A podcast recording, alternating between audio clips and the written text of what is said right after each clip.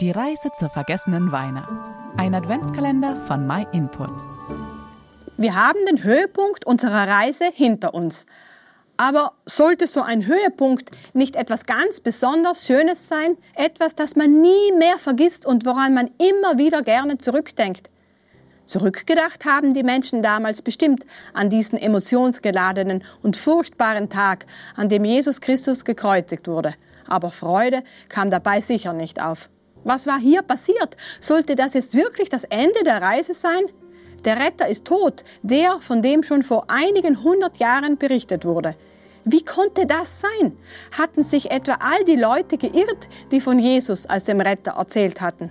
Warum feiern wir Weihnachten, wenn die Geschichte letztendlich so endet?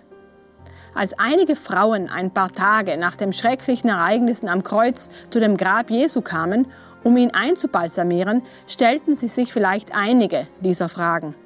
Der Tod ist doch endgültig, oder? Was sollte sich jetzt hier noch groß ändern? Kennst du diese hoffnungslosen Situationen, diese Zeiten, in denen man nicht mehr weiter weiß, diese Zeiten, wo alles einfach keinen Sinn mehr ergibt.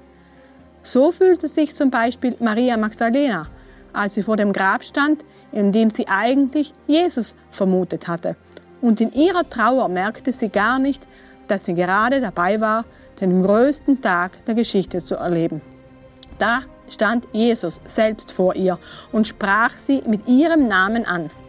Maria erkannte ihn zuerst gar nicht. Damit hatte sie auch absolut nicht gerechnet. Es bestand kein Zweifel daran, dass Jesus wirklich gestorben war, aber jetzt stand er leibhaftig vor ihr. Jesus Christus war am Kreuz nicht besiegt worden, er war selbst der Sieger. Damit hatte sogar der Tod seine Endgültigkeit verloren. Aber was bedeutet das jetzt für uns, dass Jesus auferstanden ist? Wenn du noch einen Tag aushältst, dann wirst du das morgen bei unserem vorletzten Reisestopp erfahren. Vielen Dank, dass du dir den My Input Impuls angehört hast. Wenn du mehr über die Bibel erfahren möchtest, kannst du kostenlos eine über unsere Webseite bestellen. myinput.it